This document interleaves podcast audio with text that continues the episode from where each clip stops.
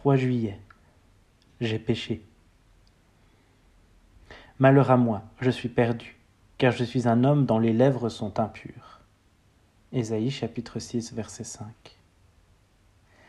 Quand je suis vraiment en présence de Dieu, ce n'est pas du péché en général qu'il me convainc, mais d'un péché précis. On dira facilement Oui, je sais que je suis pécheur. Mais en présence de Dieu, ce n'est pas cette constatation banale qui nous permet de nous en tirer. Être convaincu de péché, c'est en arriver à dire Je suis ceci, j'ai fait cela. Cette conviction-là est la preuve même que l'on se trouve vraiment en présence de Dieu.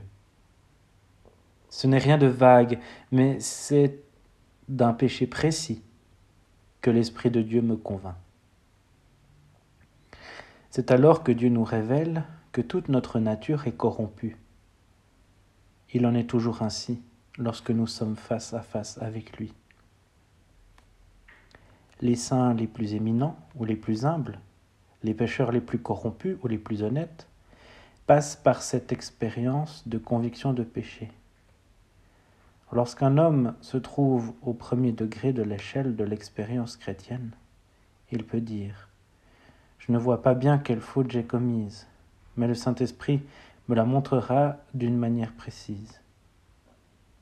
Ésaïe, en contemplant la sainteté de Dieu, se rendit compte qu'il était un homme aux lèvres impures. Il fallait qu'il soit purifié. Il toucha ma bouche avec un charbon ardent et me dit, Ceci a touché tes lèvres, ton iniquité est enlevée et ton péché est expié. Ésaïe 6. Lorsque le péché est révélé, il faut qu'il soit consumé par le feu qui purifie.